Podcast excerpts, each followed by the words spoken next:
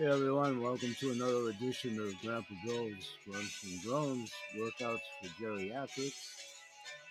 I'm your host, Grandpa Bill, and we're about to spend about 15 20 minutes on self improvised yoga, seated and standing. And we're going to squeeze in some exercising on deep knee bends for my workouts for geriatrics. And silver streakers just about to start one of my tourmaline spring intermittent water fast, listening to a little background music here as I just finished a workout. We'll block that out for a second. That's our friend Tom Petty, rest in peace. Ashma music. And I have my free weights on my hands here. so, archival shows a couple days ago. Those that joined me, Peter and Paul, my two church mice forever and ever. We're going to pick up where we started briefly the other day, talking about seated yoga, some stretches, and some variations of the theme that we call Workouts for Geriatric Silver Streakers. And it's a knockoff of an anthem program, Silver Sneakers. Talked all about that in the archival show. So let's get to it. I've been talking about weights, free weights, a lot of stretching bands, and uh, archival episodes of this, and barbells. And myself personally, I work out at least three to five times a week, pretty much daily, and a couple and or three times a day for the last three years. And I've done this routine since 2012 that's a knockoff of a structured program called Spartacus 2012, designating the year. And there's a whole YouTube series of videos for anybody that's interested in, you know, doing that structured video with certified trainers and so forth. And same premise with the Silver Sneakers program. It's structured, you know, it's certified yoga instructors and what have you we do freelancing here. I do freelancing and I do variations of the themes. It's the concept, geriatrics, whatever your maladies are, ambulatory, non ambulatory, what you can and can't do within the limitations of the golden years. So mine is a combination of things, two forms of arthritis in my hands. My hands are really prevalent that they're pretty much crab clawed. Thus is why I have my hand weights on right now. I've not only done my personal routine off camera, I've taped a few episodes of workouts for geriatrics today successively. So I've been doing a lot of working out with free weights. My arms are pretty fatigued and pretty tired. So I always try to challenge myself whenever I do these. So I'm going to use a pound and a half on each hand because I don't have to grip anything. They clip on and it facilitates my affliction. Okay, so we talked a lot about breathing. So let's start out with breathing. And we talked about go low, go slow, whatever your intake, whatever your hold count is, and whatever your pursing out is. Mine's seven, four, and four times three. So I'm going to start with seven, four, and four times the three reps. You do what you can one of us will get to Scotland before you. You take the high road, I'll take the low road. And then I'll stop. And if anybody's been going longer, we'll give you a couple of seconds. That way, everybody should have their adequate time in lieu of studio time here for breathing. Here we go. Ready? Nice deep breath.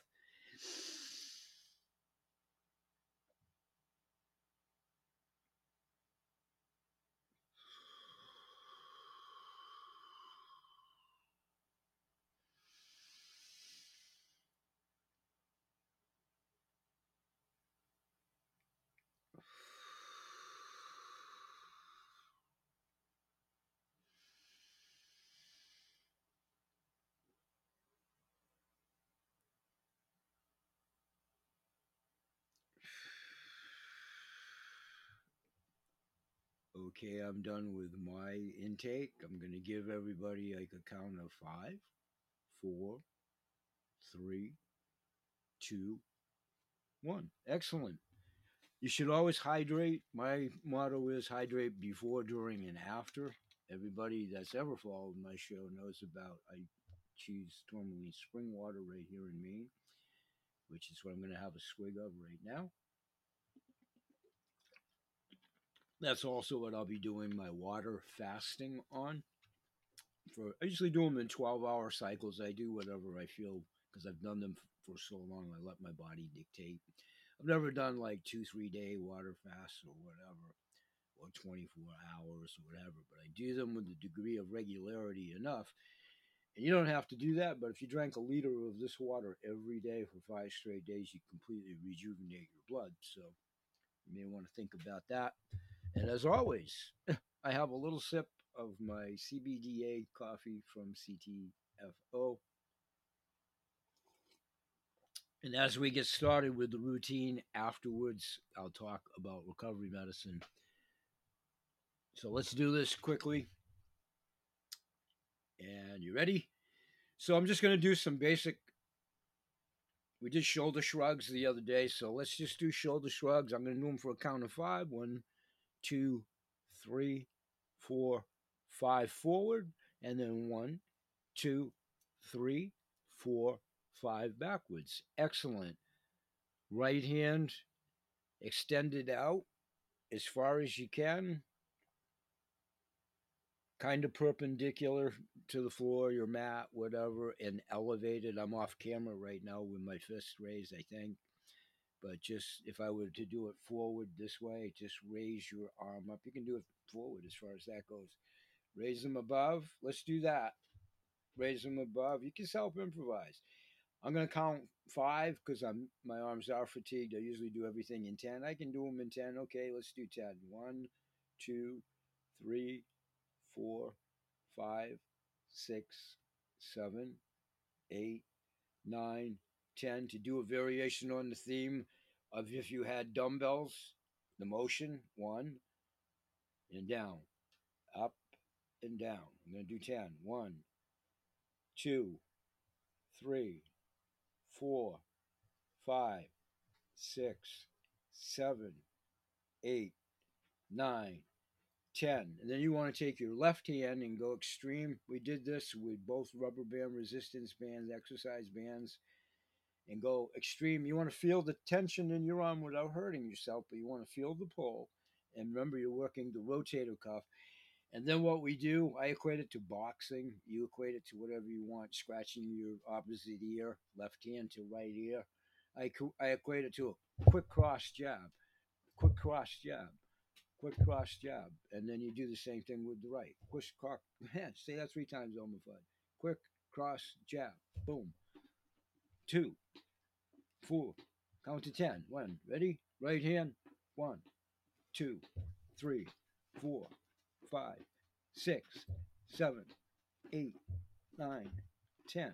You want to try to do it as rapidly as you can, and at the furthest extension with some pull elevated all in the same motion. So slow motion, right hand, you want to go out. Hold it count of. Um, goofing around like you slowed the tape down. Crazy Grandpa, a little bit of levity, but it releases endorphins. Same thing with left hand, perpendicular, hold it up. And if you can elevate it above your heart, even better but go low, go slow. Always, always, always the universal disclaimer under the guise of your practitioner.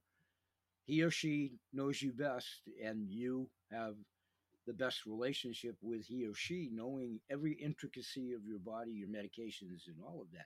Never do anything without the advisement of your daughter, daughter, uh, doctor. Well, maybe your daughter too, but your doctor preferably, and no aspersions to your daughter. Grandpa Bell, brain fog. so what we also want to do this is basically non-ambulatory well you're just tired like me right now you can do them seated okay there's all kinds of variations we'll get into segmented exercises both ways because i want to get to this chair and the yoga part here as well so again i like to self improvise jabs jabs i'll do that i'll go up in the air going stretch. You're trying to work the muscles even though you're stationary. Reach down like you're going to tie your shoe, right, left. Okay, always with your feet. So you're working your core. Those that are into the chakra element of it, putting your hand of choice over your heart and then over your belly, staying core centered. So you're getting the pull on your abdominal muscles, but everything's staying centered and you're getting more attributes and beneficial from the set workout. Okay, standing up for those of us that can and using a chair, you know, I don't particularly need it so far for balance myself, but it's always good to brace up. And especially, you know, if you're doing this type of thing. So what I want you to do, please, is start out with your right hand, you know, on the right side of your chair, your stool, you know, where you work out, your salon, whatever. I mean, if it's in a mountain or something like that, even better, but bring a portable chair, folding chair, or whatever something that you can use, you know, or a hiking stick or something that you can brace onto. okay, I want you to elevate as high as you can your right leg with your knee, you know, like you're trying to put your knee right into your chest as far as you can or can't and picking it up. You know, remember low and slow. If you can pick it up a little bit, that's better than zero. And if you're already proficient, efficient, you go to the gym every day, whatever. I don't know anything about your repertoire or your experience or your physical conditions unless you exchange that information at my shows at the board, and we can do that too. But so I have to broad base it. Any of you can supersede what I do for, with no problem whatsoever, you know. So in any event, right leg as high or as low as you can. I do things in counts to 10. Embrace the chair. But what you want to try to work to is if you don't need the chair. Okay. So you can do wingspan to hold. I go 10. 1, 2, 3, 4, 5, 6, 7, 8, 9, 10. Always take your breathing, you know, practice your breathing. Then it becomes automatic and you're getting oxygenated in my case to a damaged brain which is very necessitated but you're also oxygenating your brain i'm sorry well your brain but your blood as well in the distributing of the blood and the oxygen during the workout makes it less strenuous overall and better recovery time healthier the muscles are getting conditioned faster. It's all physiology. Okay so the same premise, right hand if you need to on the chair, opposite leg, same, you know, same movement, knee as high or as low as you can get it, preferably at an angle pointing into your chest. If you can bring it right into your chest, eh, I'm applauding you, number one. So, you know, my count 10, I'm going to expedite it because we're getting close to the time frame of the tape. So, you know, do your count, that knee, and you would alternate the knees, and you can do as many or as few reps for your account. Then go back to the right leg, please, off camera. You know, you won't see my foot here, but put your leg right out and you want to feel it through your quads and point your toes right up, you know, right up, like looking you in the eyeball, if you will, as much as you can to feel the pull through your calf, your hamstrings, and your quads. That's what you want to do. And then you can stretch to your ability to do so. And then again, right, left, the basic themes to get the full encompassing of not only working the said muscle group, but the self built in resistance safely while you're doing it. Okay, you would do the same thing, opposite leg and foot, pointing it up to the sky. Then we'll practice in subsequent shows coming up. I'll isolate all of these and do longer versions of you know you want to kick out like karate if you will. Kick out hold your leg up to a perpendicular angle your count and extend it out just like you were going to kick a door in if you had to or something like that. Or god forbid self-defense or whatever. Or you're practicing on a dummy you know as in a gym or whatever you want to equate it to. You know and snap. You want to snap snap. And the same thing with the right leg We'll isolate all of those.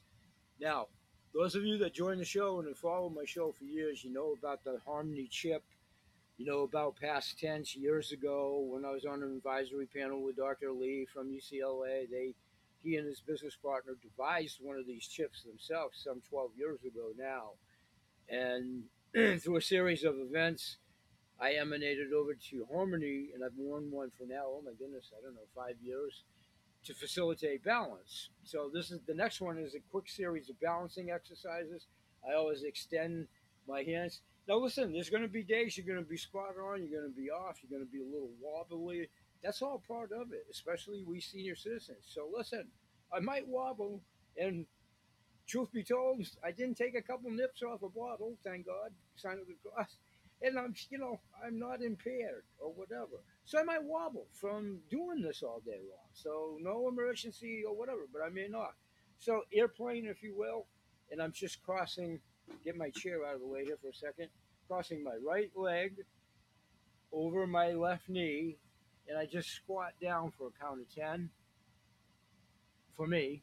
And that's what we'll work on. Okay, that's abbreviated. And then I do the same thing with my left leg and listen, again, it takes me some days two, three times to get airborne, if you will. And then I say, well, you know, maybe later or whatever. The point is, is do what you can at the time that you can do it. And then if you can do it with a degree of frequency as you build up, as you build up. Okay, so my left leg over my right knee, and I squat and I hold it like in a yoga position, if you will. My version of yoga, if you will. okay, how are we doing for time? Okay, 16 minutes. I'll wrap this up in 20. I'm going to take a seat with you again a little bit. I'm just going to churn my studio camera around. Hold on just a second. And handicap camera that I rigged up. I should patent that, and I probably made my first million on that. Okay, I'm going to take off the hand weights real quick and talk to you about recovery medicine here. Let me take those off. And let me tell you, my puppies are screaming at me pretty good right now because, like I said, I've done some extended workouts today. So this is going to feel good. I'm going to pull the camera into me real quick with my handicap rig here. Thanks for bearing with me. Okay, those of you that have joined the show, there's many still photos of me with all the products I represent, but these two that I'm going to show you as well as videos. This is our CTFO CBDA muscle and joint relief cream for me in this jar dispenser. I don't know, they released it a few months ago now but it's the first opportunity for me in the jar to have it. I've tried the product and had the product since its inception in our little packets, which I don't have with me, the sample packets. And I'll be putting that on my elbows, my shoulders, and my arms and hands for sure. And I always use the 500 roll on CTFO. And I'll be dabbing that on as well off camera. Yesterday, I did a recovery show with Dr. Sulak's series of products because I mixed them together. And that will be part also off camera. And I always take another Super 7 multiple vitamin before I start these intermittent water fasts. I just took an ultimate. I forgot to bring the bottle over, our ultimate. And there's many videos of me with the extreme shake. I will have another extreme shake before I start on my water fast, and then that will carry over into the said 12 hours, and I'll have a recovery meal with the shake, you know, some 12 hours later in the morning. So I'm going to wrap it up here. Radio show people, you will be hearing this at an excerpt at one of my two shows, either at the Kennel Kelp Holistic Healing Hour Mentor Moments at the Blog Talk radio show format, and then at my regular Anchor show format where the message board is. Trying to make the shows more interactive there. And anybody that might be interested in either of the two business streams that I offer, CTFO in the Coolest Coin Collecting Club, which I've been talking about a recent note. All the information that you would need to know about either is at my landing page. And also, I'll be continuing to make what will be these videos, all housed at Spotify exclusively, pertinent to the audio visual where I warm up for these shows. And then also all of my radio shows are have and have been at Spotify for quite some time. And I've been blessed to be on all the platforms. I'm pretty well hidden in the indexing. That's where you guys and gals can help me out there. If you like us, please like us and share us on all your social media. Follow the show. Share us with one and all. We support and promote good health in all animals, people, plants, and the planet. Intuitive group trying to change mindsets and just simply providing a healing service to facilitate the big jigsaw puzzle that apothecary medicine is. The many pieces of companion products. Check out our a la carte program and our advocacy program and join us each and every day. We appreciate your help and support. We'll say bye bye for now and we'll see you at the shows. And may God bless. Peace, everybody.